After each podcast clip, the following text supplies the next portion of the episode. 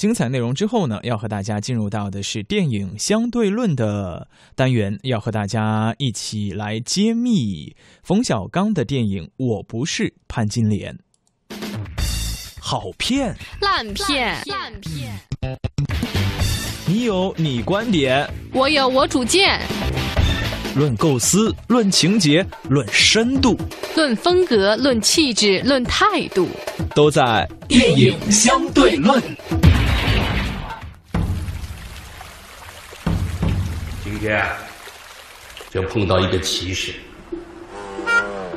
我来这里开会，车刚进院子，突然一个妇女就把我的车给拦住。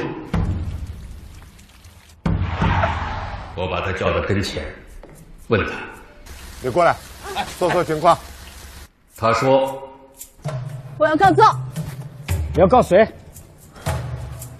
不是你撞案子。他要告七八个人。快，到政府大门口，给我他妈的处理那个那个那个妇女告状的事情。他那个市的市长，你还在那干什么？等着给你发勋章吗？到他那个县的县长，你要干什么？深更半夜的。拉拉扯扯，你像什么样子？到法院院长，那各级领导就被这个农村的妇女拿做命门了。房林雪莲不比防火责任小。还有五天，北京冬奥会就要开了，李雪莲必须要找到。诉讼范围已经从我县扩大到周边三个县了。壮士断腕的决心，要喷字。你那么大一个胖子，你压不住一个妇女。他要是一个人都还好说，关键是他现在已经变成了三个人。我们觉得他是小白菜，他前夫说的是潘金莲，他自己觉得自己冤得像动物。经历国外获奖、换档风波、排片争议，电影《我不是潘金莲》终于在众看官千呼万唤中上映了。比电影本身更好看的是电影的口碑之争。正方认为，我们的老炮刚哥，您终于回来了，这部电影简直了，比之前那几部有诚意多了。反方则说什么玩意儿？弄个范冰冰演技着实让人着急，弄个圆形镜头没有必要。骄傲的冯导，你该醒醒了，好片不是这么拍的。这不，刚看完电影的这两位也说上了。大家好，我是视范冰冰为心目当中的女神，她演的每一部电影都会去看的陆凯。大家好，在我心里边，冯小刚就是我的情怀的傅波尔。嗯，那其实最近这两个人联系在一起，有一部电影上映了，也是引发了很多的话题讨论。对，可以说评论是两极的。我不是潘金莲。这部电影我和波尔都看了，那波尔你是在什么地方看的？嗯，我是在金融街的首都电影院看的，是一个非常正常的电影院哦。那 这个正常哈，大家都懂的。嗯，那我是在朝阳大悦城，北京啊。在这个金逸电影院看的这部电影，但是呢，我这个人特别事儿，特别作，我呢就特地上网查了一查，距离我家也不远的这个万达啊 CBD 店去看了一下。那你为什么在 CBD 看呢？因为这个排片有点少，而且呢排的都是 VIP 厅，这 VIP 厅的票价都比较贵。那具体有多少啊？这个万达和金逸一做对比，我看了一下哈，基本上万达是金逸的二分之一吧。嗯，金万达估计是排了一天排了五六场，那金逸大概是十一二场左右。那思聪大哥还果然是说到做到呢，是不是？嗯，而且一直坚持，因为已经在他上映了几天之后，我再去看的嘛。嗯嗯，看起来潘金莲的这一封投诉书也没有起到作用啊。嗯，依然是被嘲讽阴阳怪气哈，还是没有效果。对，但也是个噱头了，其实。嗯，我觉得这件事情出来之后，对于冯小刚来说，不管是他有没有占到嘴皮上的便宜，但这部电影应该是亏不了。嗯，肯定啊，多了一个炒作的话题，何乐而不为呢？嗯，那其实刚刚说到的就是我不是潘金莲之前登上各大媒体头条的一个。万达和华谊这个一些他们公司之间的事情，我们就不去赘述了。对，我们就不去赘述了。好好的来说一说这部电影。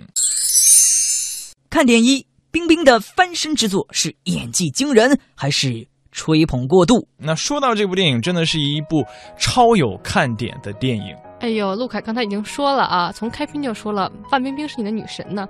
快来给我讲一讲，从你们男性的这个视角里面，为什么范冰冰是你的女神？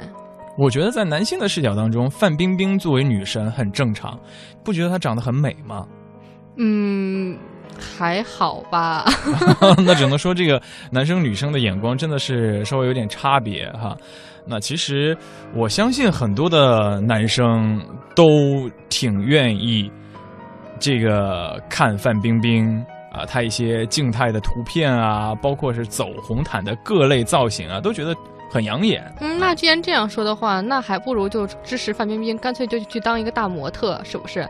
干脆就专业去当一个好明星，就是专门去拍拍那些啊、封面照，专业去拍拍红毯照就可以了。那他干嘛还要去费劲巴拉做演员呢？明明这项这个工作好像看起来并不适合他哈。嗯，但是作为女神的爱慕者嘛，你总是希望自己的女神能在她自己喜欢的事业上有所建树，对不对？嗯那她自己很喜欢演电影，所以就义无反顾啊去看一看他演的这部电影了。那我也想问问陆凯的意见了。那你觉得他在这个潘金莲的这个电影中，他的这个演技有突破吗？嗯，首先我们不谈突破不突破，我就跟你说，看完这部电影之后，范冰冰给我留下最深刻的印象就是有一句台词：“你说离婚就离婚。”你觉得好像，哎，这是跟你家那边的方言是不是也很像？你们安徽其。实差的还是有点远，因为是吗它是江西那边儿，嗯，那你们那边说离婚这几个词应该怎么说？离婚。离婚。对，其实还是有很大的差别的。哦，对于我来讲，南方语系我以为都是差不多，那还真的是差距挺大的哈。那这个这个，你说离婚用离婚，你说离婚就离婚，用你们安徽话完整的应该怎么说？你讲离婚就离婚，那其实就变成了赵薇在《亲爱的》当中的那种口气了，安徽话啊。哎，那谈起赵薇了，其实赵薇这次，呃，赵薇跟那赵薇在《亲爱的》中的这个扮相啊，和范冰冰还是有大同小异之处的。你怎么看待这两位女演员呢？嗯，其实把他们两个做对比，我觉得是比较公平的，嗯因为看完这部电影之后，有很多的影评人也是发表评论哈，包括有很多的影迷都是把秋菊打官司、巩俐呃她的这个扮相，包括那个故事跟这个。呃，潘金莲做对比，我觉得嗯稍微有些显得不公平。那毕竟是年代隔得比较久远，那就说一说赵薇跟范冰冰，那都是、呃两位大陆的大花旦嘛，也都有人气，但是演技一直也都颇受争议。呃两位演员，呃，去评价一下、对比一下，我觉得，啊、范冰冰跟赵薇，首先就我刚刚说给我留下印象最深的这个台词的部分，赵薇肯定是占优的，因为赵薇她本身说的就是她的家乡话呀，嗯已经说了几十年了，对不对？对所以应该是很游刃有余的。赵薇她本来台词是她的一个，呃，不算是优点，但是她说她的家乡话就弥补了这一个缺点。那范冰冰她是等于要重新的学一门语言，对啊然后进行演绎，反倒是在他的演技上又加了一个坎儿。嗯所以我觉得这反倒是成为了范冰冰的一个绊脚石吧。可不是嘛！我觉得范冰冰一张嘴的时候，我都替她心虚。嗯，就是你觉得不能入戏，还是她一说话你就很出戏？嗯，这就是看电影最致命的一个问题所在，她不能把你带入到那个情境当中。但我能说实话吗？嗯因为我是北方人啊，我北京人，我对这个南方语系不了解。嗯当我听到范冰冰说话的时候，其实我还没有那么觉得很奇怪，嗯因为毕竟就是说我对这个整个的这个南方的语系都不了解，所以我就觉得他可能说的是对的或者错的，我根本就无法去辨辨别。对，所以从这一块来讲，可能对你来讲是个坎儿，但对于我这儿来讲，其实我倒觉得哦还好。嗯，那其实我跟你说到的“说离婚就离婚”这样一句话之外，还有的小细节，你也能够体现出来。我真的是比较挑这个台词哈，因为你知道，作为播音员，呃，也是对这个表达要求很高嘛。就是你会发现他在说有些台词的结尾的两个字的时候，会刻意的雕的特别重。比方说，呃，你怎么会觉得是这样的呢？普通话这么说，对不对？他要用他的那个方言，他就会说成的呢，就拎得特别重，所以你听着就会觉得还是不悦耳，好像就我只是尽量表现的我是李雪莲，但是你看完的感受就是，哦，是范冰冰尽量在表现。尽量在演出她是李雪莲，而不是当你在看赵薇的《亲爱》的时候，某一瞬间你觉得她就是那个人物。嗯嗯嗯，所以说故作腔调还是不行啊。嗯，对，拿着枪拿着调还是不行，还不如做自己呢。但是他们其实也刚开始说过，说想去拍一部北方的片子，但是由于北方没有那么漂亮的山水景色，所以定在了南方。对我觉得这个哎也是没有办法的办法。既然受到争议了，我觉得范冰冰估计在下一次她也会在做之前再想一想，再考虑考虑。嗯，其实，呃，刚刚说到的是台词的部分啊，我不知道波尔你看完这一部啊、电影之后，对范冰冰整体的表现是什么样的一个形象？我还想补充一点，就是我觉得在整个形象的扮相上，范冰冰还是太天生丽质了。你说我的女神就是太美了，就是放到这部电影当中，我还是觉得其实可以再把它弄得稍微极致一点，邋遢一点儿。嗯，。对，总是觉得她还是很漂亮。嗯，确实是你看同一个剧组出来的，《还珠》剧剧组出了两个大花旦嘛，嗯赵薇和范冰冰。赵薇是真的在《亲爱的》里面在扮丑，但是范冰冰你还是能够看出来，她是一个很可爱的、很漂亮的那么一个姑娘。我觉得她扮丑又能扮到什么什么程度上去呢？她脸就长那样，所以我觉得这个形象上，我觉得再怎么刻意的做，你都会觉得刻意。就像你，我不知道你有没有看到一张电影海报啊，嗯就是有一头水牛，然后这边是呃穿着华丽盛装的一个红裙子的范冰冰，就是非常美丽的，就是她平日的那种形象的世人的那种。然后另外一边呢是李雪莲。当时其实看到那张照片的时候，我已经很震撼了。嗯就是我觉得范冰冰能把自己做的这么，已经在我心里已经很极致化了。我觉得范冰冰已经很不容易了。对，但我觉得可能在某一刹那，如果我是李晨的话，我可能还会吓一跳。嗯，所以其实你看海报的时候，你是有期许的。对，我是觉得他真的是有付出努力的。虽然在片子中，他很多的呃镜头啊什么的，他确实有些让我觉得很跳，包括他的一些你你所谓的这种台词，我倒是不知道这个方言的他应该是怎么说，但是我确实觉得他台词功底不好，这个是真的。嗯对，我觉得就是你作为一个呃好的演员，你既然有给自己这样的要求，你就一定要把最基本的这些演员的功力先去培养好，这是无可厚非的。对。嗯，我觉得其实听了波尔的话，我想稍微和听众分享自己的感受，就是我们对于一个演员的评价之所以客观公正，并不能够以他的努力。去给他的表演打分，就像很多的脑残粉啊，一直都会说：“哎呀，我们家的偶像特别特别的努力，你知道吗？” 学的好像，对不对？我们不能这样去评判，我们是要把它放在一个大的整个市场环境当中啊、最起码我们得看一看这个主要演员平均的演技之后，我们来给他打分。不能说你一直考不及格，你考了六十分，我就给你拍手称赞，说哇考了好高的分。那你让考了九十多分的同学怎么想？所以我觉得范冰冰啊这部戏，我跟波尔，最起码咱们俩的共识是、都有努力，但是我觉得她还是做我内心当中那个女神吧。对，既然说到这儿了啊，也要插一句，冯小刚先生，冯小刚先生去年因为《老炮儿》嘛，获了金马奖的最佳男主。我觉得这个也是在这个冯小刚的这个这么大岁数的一个事业上的一个认可，应该算是对吧？一个导演能获得最佳男主角，这个也真的是非常棒的一个殊荣了。那我就想。嗯、可能这一次呃大胆的选用范冰冰，那我觉得他肯定也是有他的一些精心的一些配置的，就等于说是巧思在里边，就是说他有勇气，嗯他觉得可能范冰冰一直没有被认可，那很多的导演调教他都没有调教出来，对吧？那说不定在我手里，我自己表演都能拿到金马奖。最佳男主，那我调教一个演员应该不费事儿，但这次我觉得可能冯小刚把这件事儿想太美了。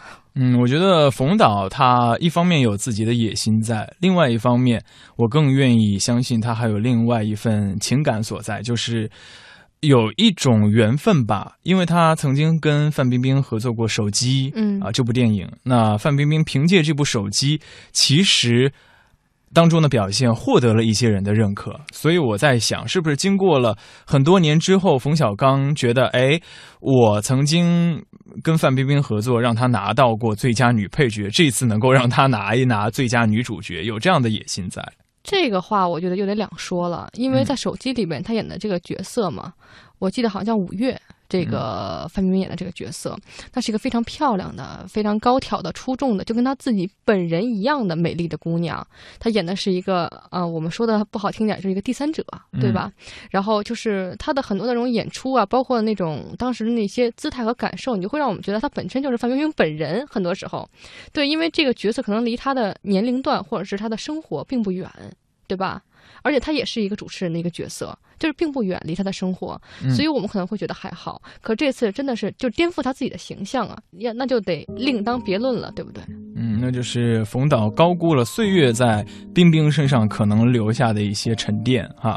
那当然，其实我觉得冯小刚导演这次为了范冰冰也是煞费苦心，因为除了这一个女演员之外，其余的角色都是大陆非常。啊，出众的男演员可以说就是一朵红花配了无数朵的绿叶啊！无数朵的绿叶，那无数朵的绿叶其实也是非常厉害的啊，就是简直把这个红花都要衬没了。对，我觉得这个算不算捧杀？因为这些男演员表现，就我个人而言太出众了。我觉得个顶个，每一个演的都很出色。嗯，呃，不管是呃戏份比较重的，还是就在酒桌上露一面。啊，去敬敬酒的那些小细节，那些男演员都诠释的非常好。嗯，那说到这儿了，陆凯，我想问问你啊，嗯，那这些男演员的角色中，你最喜欢哪一个？我最喜欢的就是某司男士，懂吗？啊，懂了，就是那个拍《煎饼侠》啊，也是获得了很高票房收益，但是也收获了很多恶评的大鹏。啊，大鹏其实他是主持人，网络主持人出来的。然后演这个网络剧啊，拍了这个《煎饼侠》，遭到的非议也挺多的。但是在这部电影当中，我觉得我还真的是对大鹏有点刮目相看。嗯，我觉得他是很好诠释了这个。啊，围观的怎么说？很在乎自己的仕途，所以他要去假装我很关心你。但是其实我对你的关心是基于对我自己一些利益的保护。嗯，我觉得他把这一副嘴脸诠释的非常的到地。但其实大鹏只是众多绿叶表现很好其中的一个。有太多的这个角色，如果一一的跟大家介绍，我觉得咱们这个电影相对论能录很多期，每个男配角 录一期，对，录一期。那再给一个机会，你来说说，你觉得哪一个你需要跟大家介绍一下的？哎呦，那肯定一定是我最喜欢的假聪明了。假聪明这名字就很有特点。对，你看我都没有管他叫假聪明，我管他叫假聪明。对呀，因为他真的是一个有小聪明的人，应该是假聪明，应该是小聪明。为什么呢？你说他不聪明吗？他想出那个怪招来，确实是。如果说一旦，如果说当时那个李雪莲没回来，对吧？这个故事没暴露，对吧？那这个故事就成了，这个事儿不就成了吗？这个圆不就真的画圆了吗？但是没有啊，但是就是就是因为这是小聪明，一点没搂住，然后就露馅儿了。露馅儿之后，整个结局也就不一样了。所以我觉得，就是这个只能说假聪明的聪明是小聪明，对。而且我觉得，其实因为是张译演的嘛，我觉得张译的这个脸脸上的这个五官啊，就跟贾聪明这个人简直就是。一个人啊，就如出一辙。我觉得他的脸都会演戏，他的脸上的每一个眉毛，包括他的眼睛，包括他的眼睫毛，都在告诉我，他就是贾聪明这个人。他在那个就是，呃，县长的面前，县长在他面前肯定是高大威猛的。然后那个法院院长王公道在他面前也是高大威猛威猛的。在他们面前，他就是一个獐头鼠目的这么一个小人物。嗯，他完全没有就是一个自己就是可以立足的地方，所以他都是畏畏缩缩的在那待着的。然后就是逮着他说两句话的时候，他就赶快说两句话。但是其实你看他短短几秒的这个演出中，确实非常出彩的，因为他把这个人的这个所有的这些身上的那些亮点全都展现出来了。对。你会觉得虽然是一个很简单的人物，他可能出现的场次最少，他出现的镜头最少，然后或者是说他表演的这种时长是最短的，但是他是一个非常出彩的人物。嗯，而且我是觉得，刚刚波尔也说到了他对于比他职位高的人的那种态度嘛。对我印象特别深的，还有就是贾聪明对于李雪莲的那个眼神，嗯啊，特别嗤之以鼻觉得你这个农妇闹什么闹啊，什么之类的。我觉得他对待不同的人呈现出来的这种差别，真的也能够彰显自己的演技。嗯因为张译跟咱们录过嗯广播剧，而且知道他在这个电影当中，就会格外的哎关注一下他演的角色吗？对。但是你看到了很久之后，发现哎，张译怎么还没有出来？你会觉得 好久这个电影后边还有什么故事吗？突然他出来了之后，你会发现他出来的并不突兀，并不跳跃，对，正好是时时候。而且差点成为一个转折的时候，他出现了。嗯，也是这个故事为之不多，有很大戏剧冲突的地方的时候嗯所以这个角色，我觉得给波尔留下很深刻的印象。呃，虽然他时间短，但他嗯其实在叙事当当中还是很重要的。对，看点二，方圆之间是镜头美学还是利益深远？那还有一个很大的噱头，对于这部电影啊，嗯我们说这个宣传方啊、发行方都在说构图的这个问题。嗯，那作为电影学院毕业的波尔，对于这样的构图，你喜欢吗？圆圆的、方方的，啊、首先说这个原型构图吧，我是真的很喜欢。嗯因为对于我来讲，这个构图是我呃在呃这么多年中没有见过的，而且我觉得它很艺术。嗯对，尤其是搭配上嗯江西婺源那边那个景色之后，我觉得非常的唯美，非常的有风情，而且我觉得所谓的那种呃电影所需要的腔调，这个原型是可以给予的。嗯我对这个原型的这个构图非常的欣赏，在很多的呃，但是我听到很多的网友评论啊，说他们觉得这个，呃。很不舒服，因为就觉得好像是拿在拿望远镜在看电影，或者说有一种偷窥的感觉，或者说啊、呃因为黑暗太多了，但是这个圆形的这个画框太小了，所以他们很想把这个画框给扒开。对，但是我觉得我反而完全没有这种感觉，我觉得一切都恰如其分。对，嗯，所以从整个视觉上，从嗯美感上，你是很喜欢的。我是很赞同的。对我，我希望就是这些导演们，我绝对极力的支持他们去呃创新，对，去改革，在不同的方面去改变自己。我觉得这很好，我我支持。嗯，我觉得冯导非常的大胆，运用了这样一种画幅来呈现啊。其实我关注的点跟波尔会稍微有些不一样。嗯我当初看了宣传的时候，我也会觉得很新鲜，然后看到宣传片出来的时候，也会觉得很奇特，因为你从来没有看过这样的电影形式嘛。但是当你进到电影院去看的时候，我其实对他好坏的评价就是。圆圆的、方方的，或者进行转换，它到底是仅仅以一种形式存在，还是它为整个叙事是提供了一些逻辑跟线索所在的？因为以我的想法，作为冯导这么大的腕儿，他不会幼稚到仅仅是摆一个形式在上边，让大家看到我的影片镜头是美美的就够了。他一定是跟自己想说、想表达的一些深意相结合，他才能够脚踏实地的存在。我看完之后，就我的理解哈，也许不是冯导他本身的想传递的信息，就我的理解，电影带给我的感受就是，的确圆圆的镜头，它是有一种窥视的这种感觉。很多的网友进行这种评论，那代表的确给很多人产生了这种感觉，所以它是成立的。那这种窥视的感觉为什么会存在？为什么要在这地方进行使用？因为你想啊，李雪莲。她在南方的时候，也就是在他家乡的时候，一直在准备上访，或者是要去告状的时候，都是这个圆的。那他在这个过程当中，都是当地的官员对他的一种监督啊、警惕呀、对不对？所以就像是拿着一个望远镜一直在盯着你看的那种意味，所以我觉得他是成立的。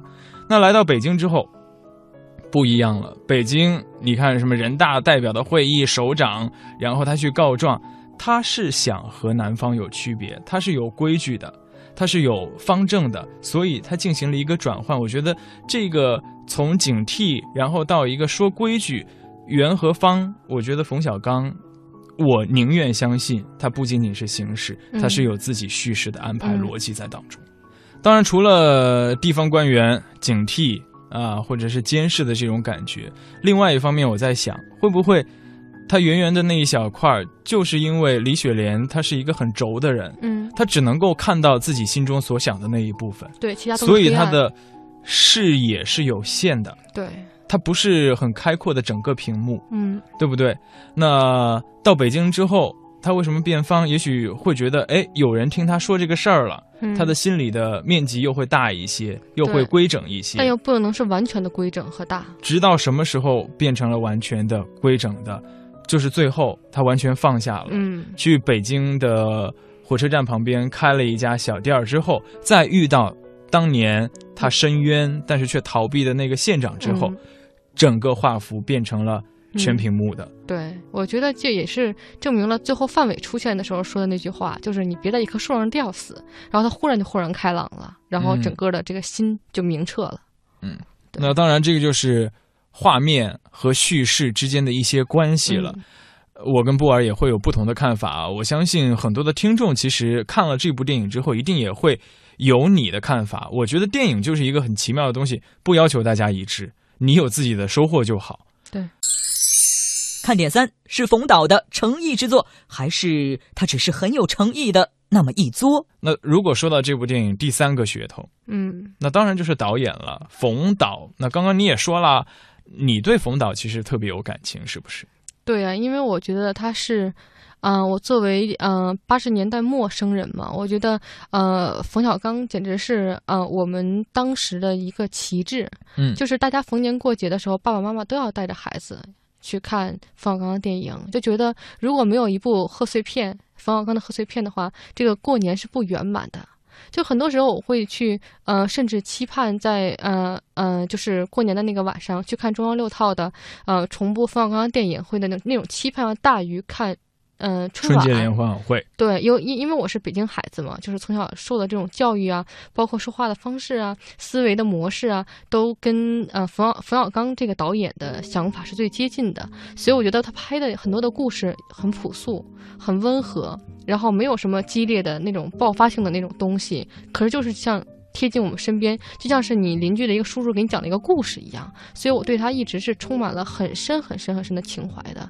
对我也抱着这份情怀走入了电影院。对我甚至，呃，在一度我认为冯小刚在拍了《夜宴》等一系列很奇怪的，包括私人定制那种很奇怪的电影之后，嗯我甚至一度以为说，呃，这一次会不会是冯小刚的回归？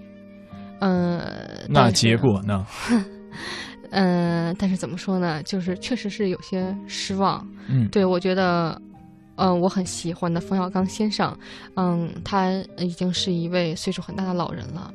他拍片子的时候，少了他作为北京爷们儿的那种很干练、很自我、很奔放，什么都是短平快，我节奏感特别强的那种那种感觉已经没有了。而这次的这个电影让我感觉到最大的问题就是像是一个老人家在絮絮叨叨讲个没完。嗯，对他没有什么特别大的起落，对吧？他没有什么就是那种语言呀或者特点很鲜明的那种让你觉得场景上的感受，没有，就全部都是呃一直是平平淡淡的，然后叨叨几句，平平淡淡叨叨几句。然后我觉得可能我不知道是不是因为他到了这个年纪啊，他才会变成这样。嗯，怎么说呢？反正这就是我大概的对方小刚此刻的这种感受吧。嗯，我觉得也是关心则乱吧。也许是因为波尔对冯导啊、有太深厚的感情啊、抱着很大的期待去看这一部心目当中定义的回归之作，所以呃落差会比我大。我嗯觉得就这部电影来说，我还是能够看到冯导他非常坚实的导演功力。嗯他想表现的东西，我觉得也展现的很淋漓尽致。虽然有一些槽点所在，我想说冯导的就是对于他选演员这方面，啊、我觉得还是太过有些自信了。嗯因为之前看过他的一个采访，别人就问他呀：“你为什么要选范冰冰来演这部电影？”别人都会觉得范冰冰啊、很美，她根本都不适合演一个农村的这样一个妇女嘛。冯小刚就说：“呃，那选一些很会演的演员来演，那别人就会觉得那他演的本来就很好了，跟我导演没有多大的关系。选了范冰冰，那你们都认为她演的不好。那如果在我这部片子当中，啊，它呈现的很好，那就能彰显我作为导演的功力了。嗯，我觉得作为一个导演，这段采访让我很意外。是，我觉得作为一个导演，应该是一切以电影为主。对，你不应该以我自己为主。嗯，对，不要以这种自负的这种性情。对，我觉得如果他能够更多的为电影去考虑这个角色怎么去分配的话，我不是潘金莲，最起码从演员的整体表演上又会再上一个台阶。对，但确实你要想啊，你要为票房票房考虑啊，在没有出来之前，那范冰冰就是一个很大很大的一个噱头。我们刚才为什么把范冰冰放在第一个来讲，就等于说我们其实最关注的还是范冰冰这个人。其实冯导已经达到他的目的了。对，嗯，其实那就回到你心目当中对于冯小刚的一个期待啊。我觉得如果你要做回归的话，那就看你回归的纯粹不纯粹，对不对？你像他拍《夜宴》之类的一些电影，请来章子怡、葛优，对不对？嗯、甚至请葛优演一个皇帝的这样，嗯、就皇叔的这样一个角色，就是你如果这样进行一个很荒诞的。呃，另类的这个叠加啊，或者是你为了去制造一些商业的元素，也许你赢了票房，但最后以后自己拍摄的电影，在大众当中的口碑一定会越来越低的。嗯，因为在很多年前，我忘了是哪一部戏要上映的时候，可能反正不是喜剧啊，嗯，就是要上映的时候，他说了这样一句话，他说想卖笑的，等着明明年还是后年，反正是这么说一句话，就是他认为所有的喜欢他的这些喜欢看他贺岁片的这些观众们，都是在等着买笑，嗯，他真的错了。如果我现在为了冯小刚进票进电影院，我为了我愿意为他付出票房，我买的是他的情。所谓的贺岁剧，我买的是什么？我为什么想看他的贺岁剧？我想看的也是那种情，对，绝对不是说是这种感情，绝对不是说如今钱能够衡量的。对，如果他要是认为说，那所有的观众都是因为为了买笑，所以才走进电影院，那他真的是辜负了我们。我觉得。